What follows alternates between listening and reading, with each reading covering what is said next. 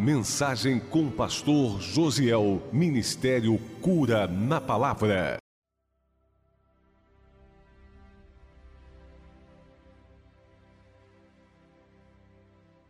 Que o Espírito Santo fale também, que é o que a gente precisa ouvir a voz do Senhor. Amém? Deus, Ele colocou algo no meu coração, eu quero compartilhar aqui nessa noite. A gente precisa conhecer o fim, ou pelo menos pensar que há um fim, e procurar discernir que o fim será o resultado do meu percurso. O meu percurso vai chegar no final. capítulo 7 de Mateus é o capítulo em que o Senhor Jesus ele encerra o sermão do monte. Eu tenho algo no meu coração que se na Bíblia houvesse apenas o sermão do monte, seria suficiente para que a gente desenvolvesse a nossa caminhada com o Senhor. Se o único registro que a gente tivesse escrito para aprender com o Senhor fosse o Sermão do Monte, eu creio que seria suficiente. Mas no capítulo 7 é o encerramento.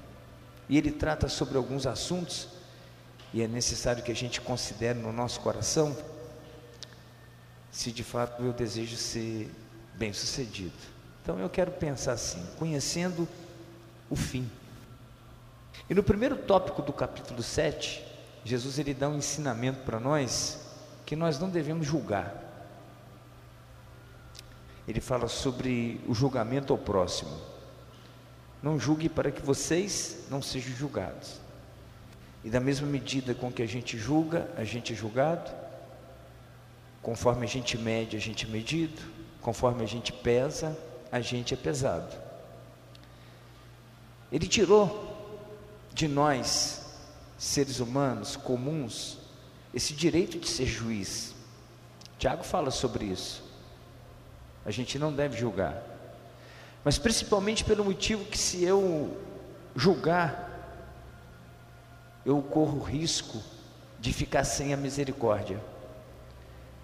Tiago 2,13 diz assim: a misericórdia triunfa sobre o juízo, mas o juízo será sem misericórdia para aquele que não usou de misericórdia.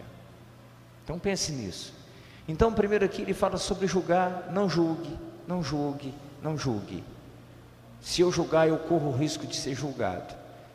E eu corro o risco de abrir mão da misericórdia do Senhor sobre minha vida. No segundo tópico, que começa no versículo 7, ele fala da perseverança na oração. Ser perseverante, orar em todo tempo,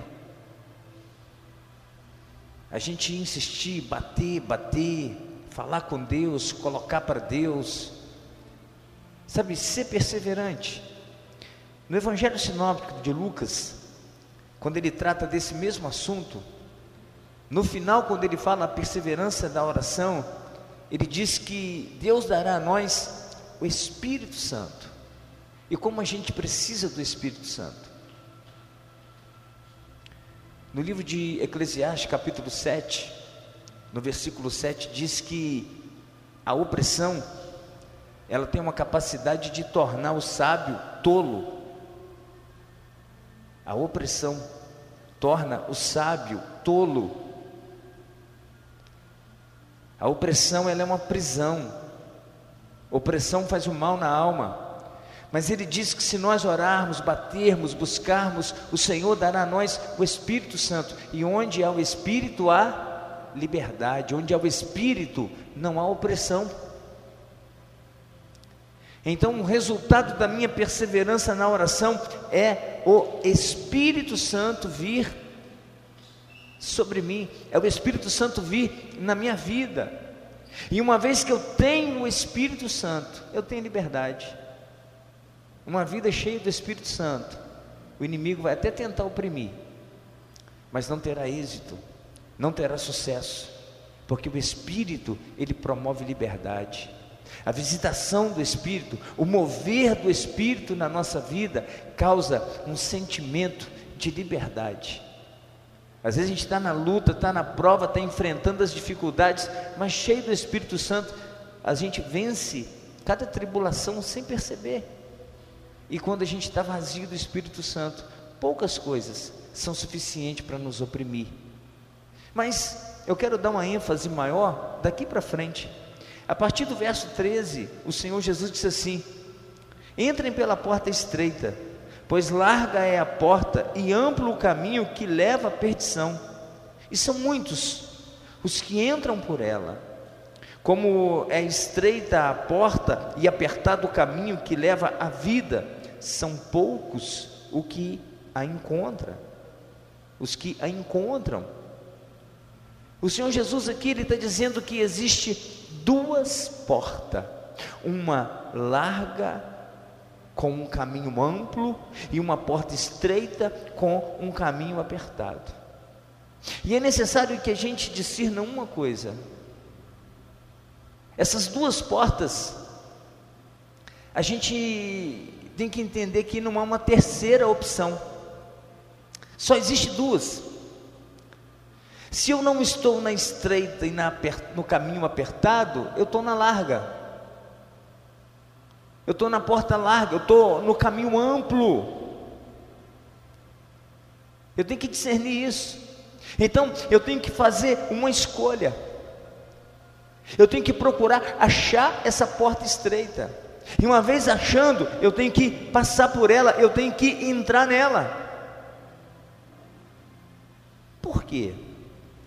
Porque ele diz aqui que muitos encontram a porta larga e estão nela, mas o fim dessa porta é a perdição.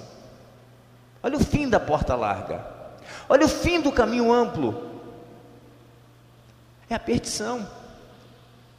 E eu fiquei pensando, o que seria viver passando por essa porta larga, andando nesse caminho amplo? É a experiência que o filho pródigo teve, na parábola do filho pródigo. Ele está na casa do pai, não tem necessidade, era feliz e não sabia, mas com certeza na casa do pai uma vida com responsabilidade, e de repente ele quis esperar uma, experimentar uma vida fora da casa do pai, para além daqueles limites. E quando ele começa na sua aventura, foi tudo muito bem. Até que acabou os recursos que ele trazia da casa do pai. Qual foi o fim? Querer comer, se alimentar da comida de porco. Então, essa porta larga, ela é uma vida irresponsável, dissoluta, que não cobra de nós responsabilidades espirituais, comprometimento. Já na porta estreita,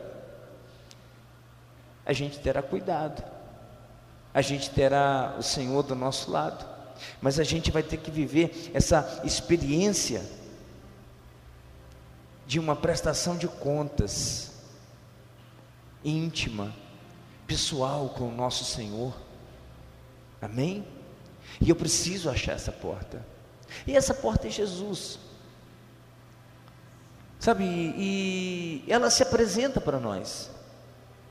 Certa feita Jesus fez um convite Mateus 11, 28.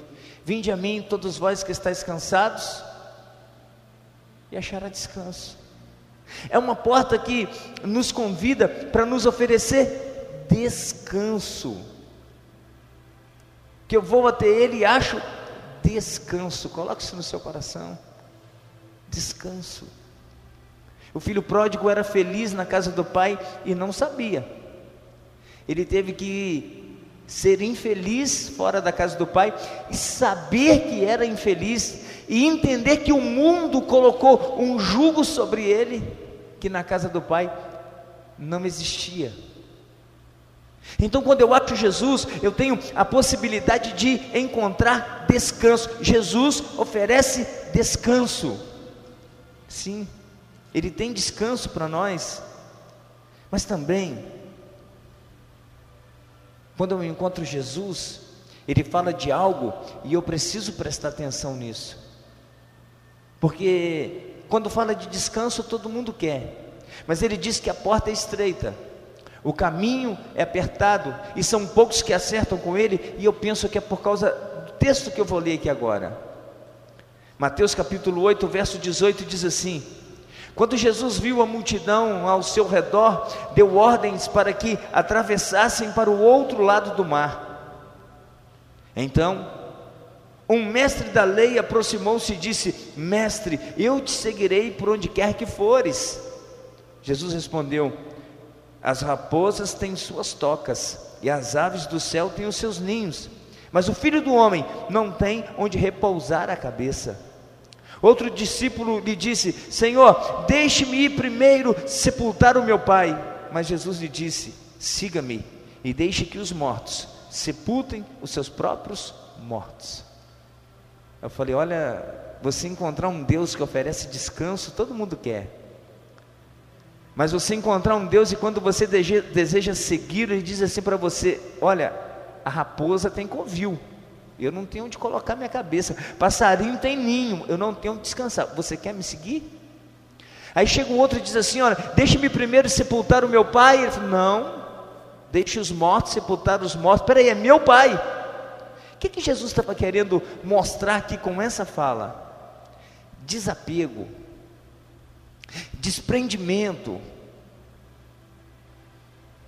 Para eu passar por essa porta, andar nesse caminho que me oferece descanso. Eu preciso entender que em algum momento eu serei experimentado, eu serei provado, e alguma coisa eu vou ter que deixar para trás de pronto, e sem saber muitas vezes o que me espera ali na frente. Então, nesse caminho, eu vou ter que demonstrar que eu vou ter que desprender. É o que Jesus quis falar. Jesus ele não quis é, é, magoar aquele homem, aquele mestre que quis segui-lo. Jesus não quis ofender aquele discípulo, não permitindo que o sepultasse o seu pai. Mas ele diz assim: Olha, andar comigo tem que se desprender. Por isso eu compreendo que alguns é, preferem não entrar é pela porta estreita, pelo caminho apertado, porque ele pensa o seguinte: para eu andar nesse caminho eu vou ter que abrir mão de determinadas coisas, eu vou ter que me desprender de algumas coisas. Então deixa eu continuar na porta larga, no caminho amplo, aonde eu faço as coisas do meu jeito, do jeito que eu acho que tem que ser, é do jeito que eu acho que, que é certo, e vai e segue. E te digo, se você não está na porta estreita e no caminho apertado, você está na porta larga e no caminho amplo se nós não estamos nesse caminho apertado que de vez em quando vem e nos confronta, que de vez em quando chama a nossa atenção,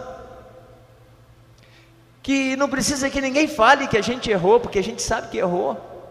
Não precisa que ninguém fale que a gente pecou, porque a gente sabe que pecou. E se eu quero continuar no caminho, eu tenho que ir lá e arrepender, eu tenho que chorar, eu tenho que abrir mão.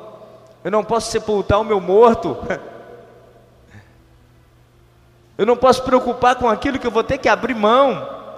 Aí isso faz com que as pessoas tenham uma preferência pela porta larga e pelo caminho amplo. Só que qual é o fim da porta larga e do caminho amplo? A perdição. Por isso que eu estou dizendo aqui, a gente precisa conhecer o fim. Se eu julgo, o fim de julgar é ser julgado. O fim de julgar é trazer juízo sobre si. Se eu não oro, eu estou debaixo de opressão. Se eu oro, eu trago o Espírito Santo, e onde é o Espírito há liberdade. Se eu escolho a porta larga e o caminho amplo, eu estou indo para perdição. Mas o final da porta estreita, aleluias, é o Senhor, é a vida. E eu compreendo que ele fala aqui de uma vida eterna. A porta estreita conduz à vida. Então, quando eu conheço o fim, fica mais fácil tomar decisão. E o fim não é agora.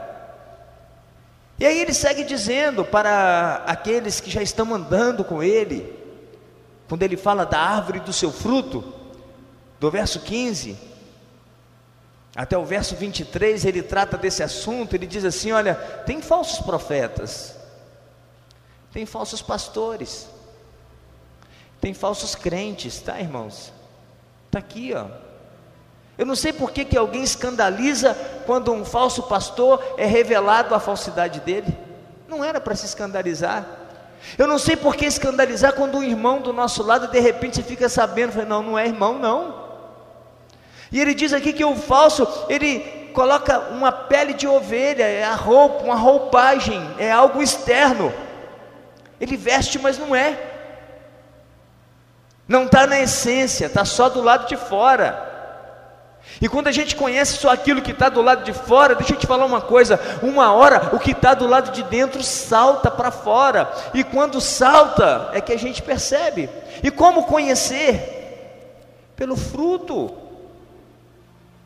Ele fala: não pode uma árvore má dar fruto bom, e nem uma árvore boa dar fruto mau, e é pelo fruto que a gente conhece. E para a gente conhecer o fruto, a gente tem que viver um ciclo ao lado da pessoa. Tem a estação de frutificar. Não é apenas no momento, no ato, não é no aperto de mão e dizer assim, muito prazer, meu nome é fulano de tal, não é em uma pregação, não é num momento de oração, é o ciclo da vida que vai mostrar o fruto da pessoa. E aí, se eu descubro que o fruto dela é totalmente contrário daquilo que ela diz, não devo me escandalizar. O que, que eu devo fazer? Seguir o meu caminho e entender que ele se encaixa nessa qualidade de falso, mas ao mesmo tempo eu tenho que compreender que o meu fruto revela quem eu sou também. E o verso 17 fala algo muito interessante. Semelhantemente, toda árvore boa dá fruto bom mas a ruim dá fruto ruim. Toda árvore frutifica, toda árvore dá fruto. Quem gosta de laranja, chupar laranja aqui? Chupar mesmo. Pega aí. Tem gente que come até o bagaço, né? Hein? Depois que acaba, chupa um pouco assim, vira ela, né? come até o, os favos. Quem gosta de laranja azeda, mas daquela muito azeda, chupar uma laranja azeda? Olha, três pessoas, azedona mesmo? Essa é coisa rara. Quem não gosta, levanta a mão, por favor. Eu não gosto. A grande maioria não gosta, tá? É só para ilustrar, nada contra os que gostam. Mas a laranja azeda não é azeda? A laranja azeda não é fruto? Hein? Então toda árvore dá fruto. Aí eu tenho que pensar na motivação do fruto, porque às vezes eu estou frutificando, e está todo mundo vendo o meu fruto, a aparência do meu fruto, a beleza do meu fruto, e Deus está sondando o meu coração e conhecendo a motivação do meu fruto. A motivação é o sabor. Amém? Já imaginou? Eu lembro uma vez eu chupei limão, vou contar uma para vocês aqui. O Josué estava comigo. A gente foi em Divino de Carangola. Na época a gente comprava, eu ainda comprava e vendia carro junto com você. E eu estava num propósito. E nós chegamos numa chácara para ver um carro, e foi passando a hora, o cara não aparecia, e, e, a fome foi apertando, começou a me dar uma hipoglicemia, uma tremedeira. Já viu aquele limão que fica igual? Parece até mexerica. Irmãos, eu baixei debaixo do pé de limão, mas como eu chupei limão para dar uma segurada, eu fiquei bambo, trêmulo, por causa da hipoglicemia e o chupei limão. Né? Mas normalmente a gente não faz isso. Mas o que eu quero falar é o seguinte: Deus está olhando a motivação do nosso coração, a motivação do nosso fruto. Não basta você frutificar, o motivo é importante também. Eu quero que você considere isso no seu coração. Porque às vezes as pessoas olham a aparência do nosso fruto e nunca experimenta.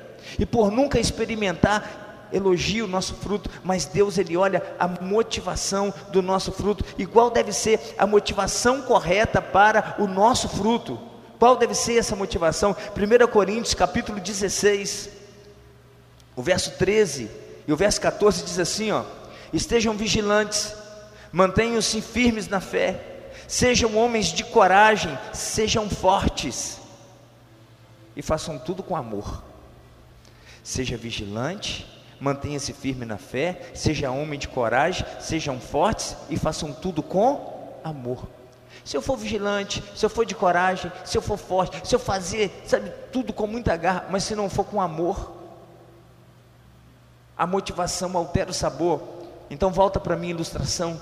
Você olha um pé de laranja, cada um mais lindo do que a outra, madurinha, arruma a faca, descasca ela, e quando você dá aquela né, apreciada no sabor, aquela laranja azeda, você joga aquilo fora. Sabe o que é isso?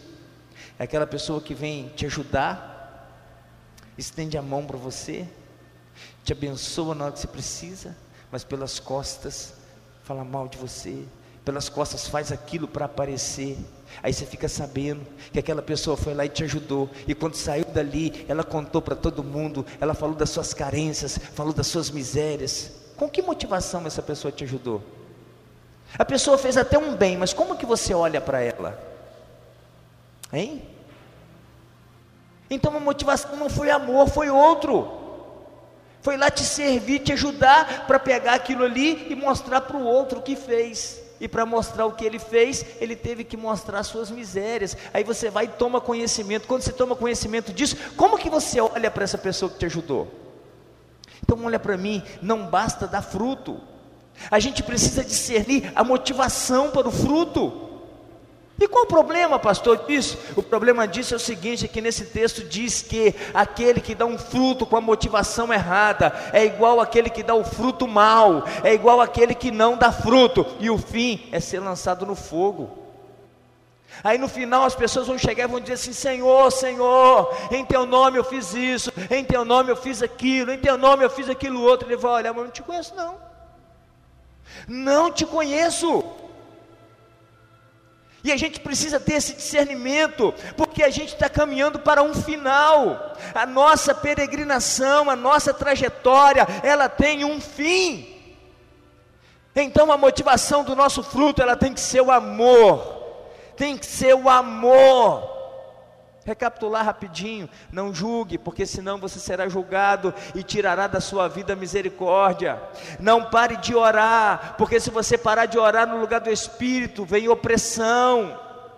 Não escolhe a porta larga, o caminho amplo, porque o fim dele é a perdição, mas o fim do caminho estreito, da porta estreita, é vida. Irmãos, dê fruto mas dê o fruto com a motivação correta. A Bíblia diz: tudo aquilo que a gente fizer, quer seja por pensamento, por palavra, por obra, pelo que for, a gente tem que fazer como se estivesse fazendo ao Senhor. Então o meu fruto não basta ser fruto, porque se for um fruto azedo, as pessoas logo após provarem, elas irão desfazer do fruto desfazer do fruto. Aí a gente tem que clamar ao Senhor para que Ele venha e mude a motivação do nosso coração. Eu quero frutificar, mas eu quero frutificar com a motivação correta. Amém, irmãos? Amém. Então pense a respeito disso, porque o final do nosso caminho vai chegar, em algum momento a gente chega. E aonde está dando esse caminho? Aonde ele vai chegar? Eu quero que você pense a respeito disso. E aí, voltando no encerramento desse capítulo, olha o que o Senhor diz para nós no verso 24: Portanto, quem ouve essas minhas palavras e as praticas é como um homem prudente que construiu a sua casa sobre a rocha. Caiu a chuva, transbordaram os rios, sopraram os ventos e deram contra aquela casa. E ela não caiu, porque tinha seus alicerces na rocha. Mas quem ouve essas minhas palavras e não as pratica é como um insensato que construiu a casa sobre a areia. Caiu a chuva, transbordaram os rios, sopraram os ventos e deram contra aquela casa e ela caiu e foi grande a sua queda. Hum? Eu sei que não posso julgar e julgo. Eu sei que tem que orar e não oro. Eu sei que eu tenho que escolher a porta estreita, o caminho apertado, mas eu prefiro o largo, o amplo eu sei que eu tenho que dar fruto e o meu fruto tem que ser com a motivação correta, mas eu prefiro não frutificar e quando frutifico, o meu fruto é amargo, o meu fruto é azedo. E eu quero que você entenda que antes do meu fruto ser para alguém é para o Senhor. Ele fala: "Olha, se vocês estão ouvindo a minha palavra e não pratica, é insensato. A casa vai cair. Porque pode ter certeza de uma coisa: a gente está construindo uma casa, e ele diz: vai chover, o rio vai transbordar. Ele não disse se. Se isso acontecer, como é que está a sua casa? Não, não. Vai chover, rio vai transbordar e o vento vai soprar sobre todas as casas. Mas aquela que permanece de pé é a que construiu na rocha. Quem construiu na rocha? Quem ouve e pratica. Não é apenas quem ouve, é quem ouve e pratica. Quem ouve pratica. Irmãos, a gente precisa de um encontro de Jesus, com Jesus. A gente precisa aprender com Ele o que é o desprendimento. Porque eu gostei muito disso.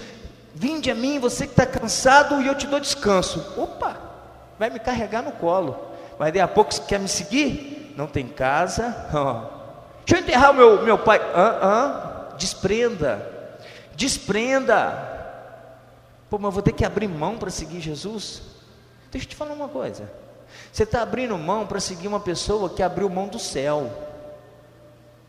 Era Deus e deixou de ser Deus, amém?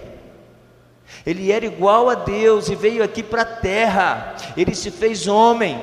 Ele sofreu, ele padeceu, ele sentiu as necessidades humanas, foi tentado no extremo, no limite da tentação e não pecou. E nessa condição de forma de homem, o que, que ele fez? Ele se entregou para morrer por nós. E aí às vezes a gente está agarrado em coisas tão pequenas, tão insignificantes. Mas deixa eu te falar uma coisa: quando eu estou apegado a alguma coisa e não consigo soltar, o problema não está naquilo que eu estou segurando, o problema está aqui dentro que ainda não discerniu. Normalmente é uma enfermidade da nossa alma que nos faz apegar a determinadas coisas que na verdade não ajudam em nada na caminhada, mas serve como uma âncora que nos segura e nos impede de avançar, de continuar. Então Jesus deu o exemplo primeiro, ele deu o testemunho primeiro.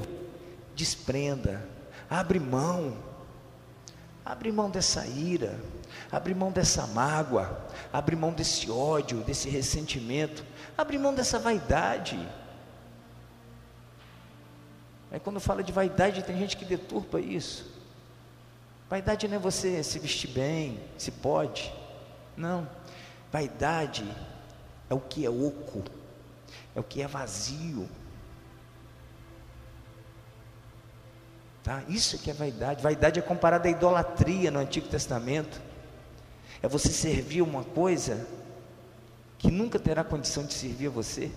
É você ser escravo de determinadas coisas que não faz bem algum, que não te dá um retorno. Isso é a vaidade. Então a gente precisa se desprender. E pela vaidade a gente fica orgulhoso, pela vaidade, sabe, a gente fica rancoroso, pela vaidade a gente se enche de mágoa por causa de coisas vazias, a gente tem se prendido, e o Senhor vem e diz assim: desprenda, abra mão. Eu tenho descanso, mas eu tenho algo maior que é uma libertação para a sua vida. E uma vez que você está liberto, você não cansa. O que, que cansa a gente, irmãos? O que cansa está aqui dentro, não está do lado de fora. O que cansa está aqui dentro, não está do lado de fora. Já leu o Salmo 4? O último versículo. Verso 8, Davi diz assim: Em paz eu me deito, e logo pegarei no sono, porque só tu, Senhor, só tu me fazes repousar em segurança. Mas a história do salmo que é interessante. Ele tinha acabado de abrir mão do trono, abrir mão do reino, foi colocado para fora do palácio, e o seu filho estava com o exército lá de fora querendo matar ele. Ele não perdeu o sono porque perdeu o trono, porque perdeu o palácio, porque perdeu Jerusalém. Ele não perdeu o sono porque tinha um filho querendo matar ele, mas ele dormiu porque ele tinha Deus. Desapegado, desprendido. E o final de Davi foi no trono. A gente precisa discernir, irmãos, aonde que o nosso caminho vai dar.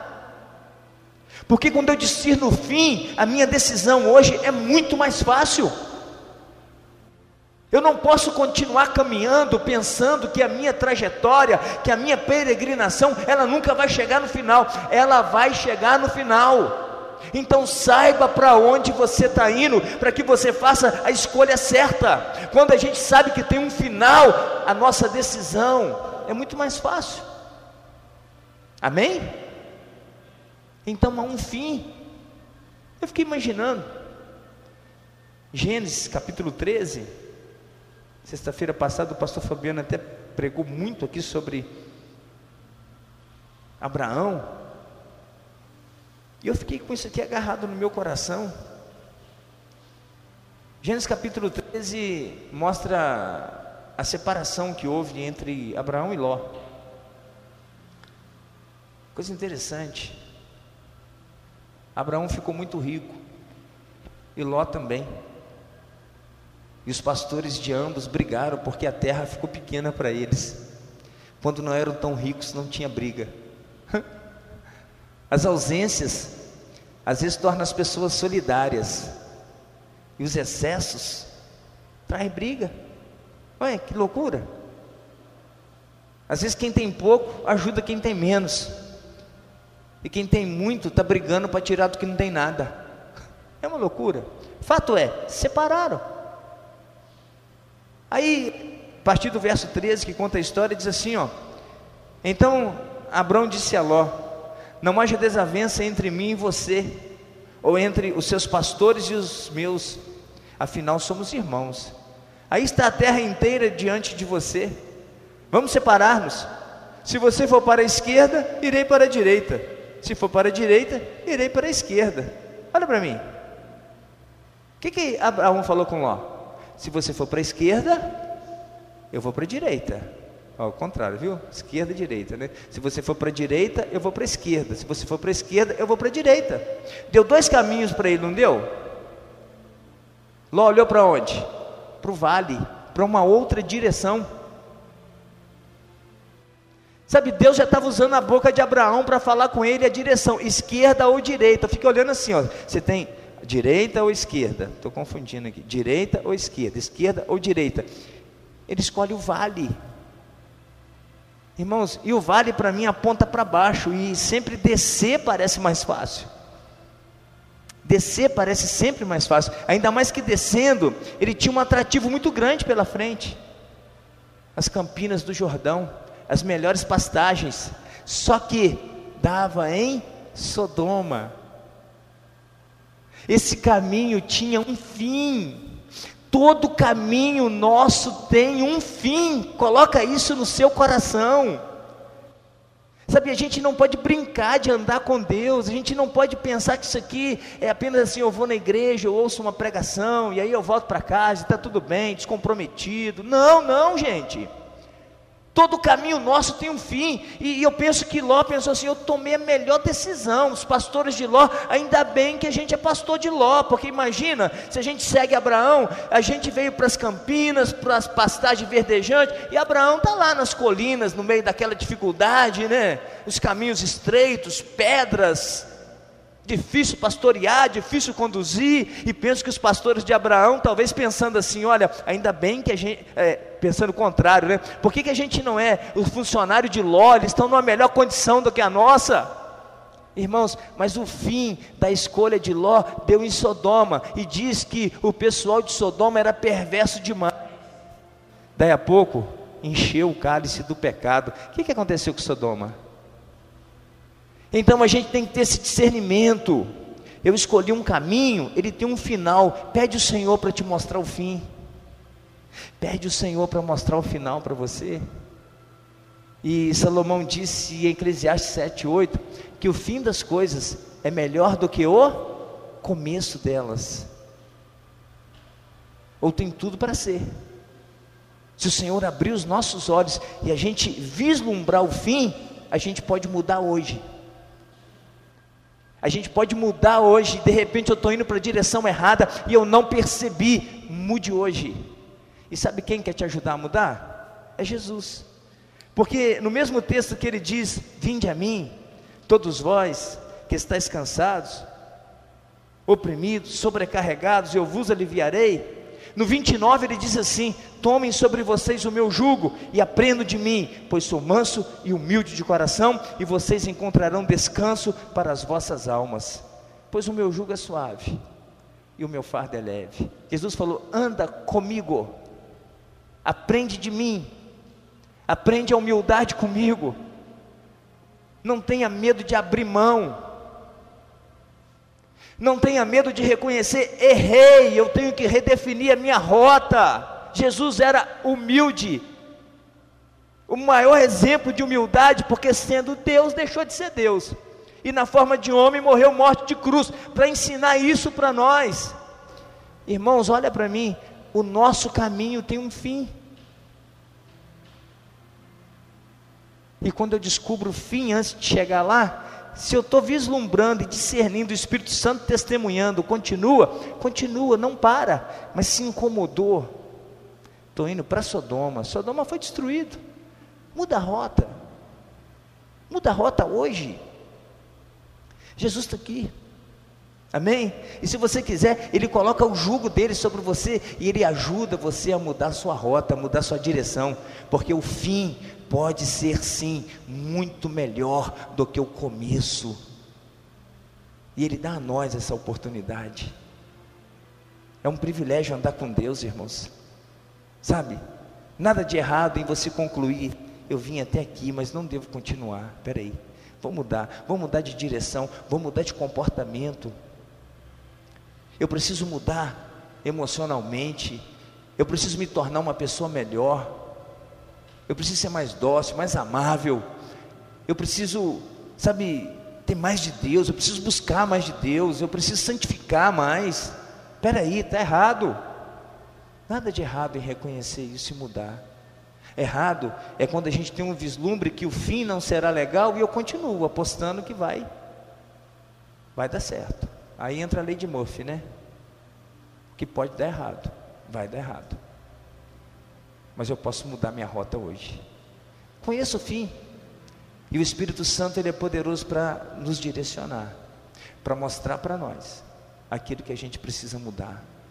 Então esse capítulo 7 de Mateus, que é o último capítulo que encerra o Sermão do Monte, é um capítulo de decisão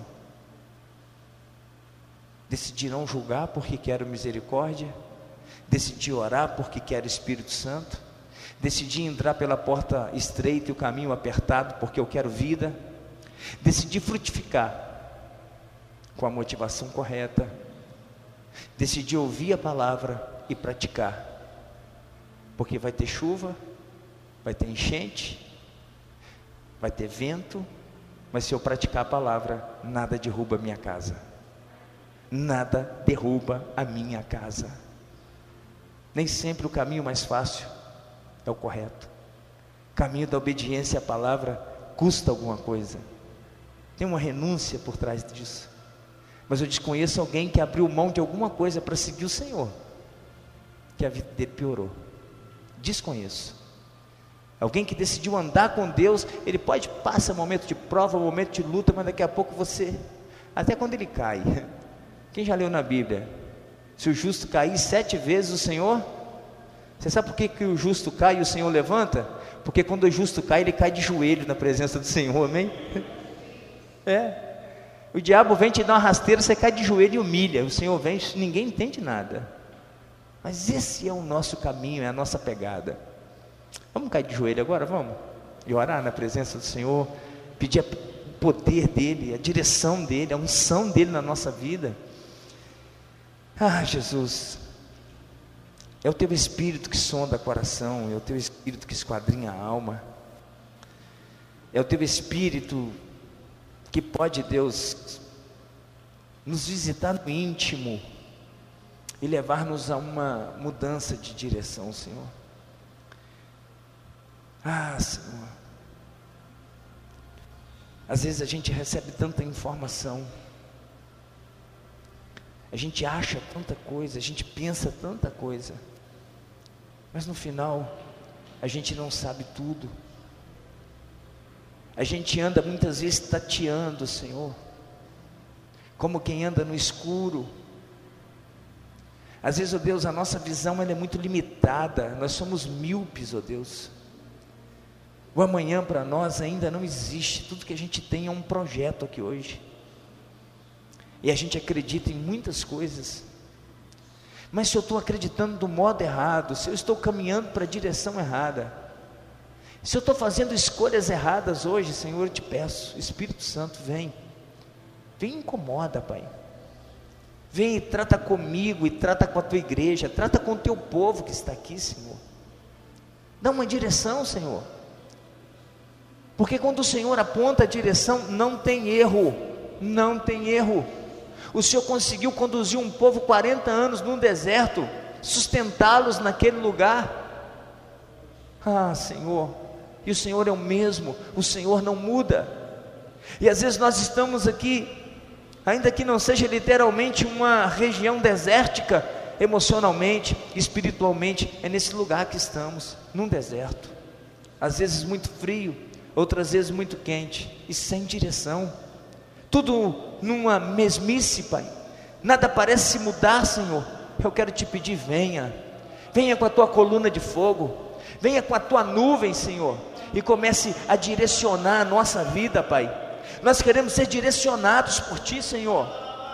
Ah, Senhor amado, Senhor amado, Senhor amado, que a gente possa ter um discernimento do final das coisas, ó Pai. Hoje mostra para nós o fim. Se eu continuar nessa pegada que eu estou, se eu continuar com os mesmos comportamentos, ó Pai, agindo da mesma forma, onde dará isso, Senhor? Que bom se o teu Espírito testificar, a direção está correta, o caminho está certo. Agora, se for o contrário, eu quero te pedir, venha Espírito Santo e nos ajuda a redefinir a nossa rota. Ah, Senhor amado, se o meu propósito, Pai querido, está errado, se o meu propósito é ruim diante do Senhor, eu lhe peço, mude ele, Pai. Mude, Senhor, em nome de Jesus Cristo, Pai. Em nome de Jesus Cristo, Senhor. Nós queremos conhecer a tua vontade, porque na tua palavra diz que a tua vontade é boa, a tua vontade, ela é perfeita, Pai. E nós precisamos conhecê-la, e só a conheceremos se o Senhor revelar ela a nós, ó Pai. Então vem Espírito Santo, vem para o nosso meio e dá testemunho da tua presença, dá testemunho do teu poder no nosso coração. Ajuda-nos, ó Deus, a enxergar melhor, ó Pai. Eu quero te pedir a tua unção sobre a tua igreja, o teu poder sobre a tua igreja, a autoridade vinda do alto, Pai. Envia o teu Espírito Santo, Senhor Oh Deus, como diz a tua palavra, quando nós persistimos na oração, o Senhor envia o teu espírito, e eu creio que onde o teu espírito está, a liberdade, não há lugar para a opressão. A opressão ela tem a capacidade de tornar o sábio tolo. Mas eu quero te pedir que o teu espírito venha esse teu filho essa tua filha, que de repente está enfrentando um momento difícil, pesado da sua vida, tem sido oprimido todos os dias pelas setas do inimigo, pelas circunstâncias adversas, ó Pai, por problemas causados até por outras pessoas, mas eu quero te pedir, venha Senhor, envia o teu Espírito e rompe com essa opressão, Pai querido, dá a liberdade que há no teu Espírito, enche esse coração de paz, enche esse coração de alegria, meu Deus, em nome de Jesus Cristo, Pai, em nome de Jesus Cristo, porque se a opressão torna o sábio tolo, o teu espírito ele dá sabedoria, Senhor. O teu espírito dá sabedoria. Eu quero te pedir, dê sabedoria para o teu povo, dê sabedoria para a tua igreja, Pai. Em nome de Jesus, ó Deus, faz essa obra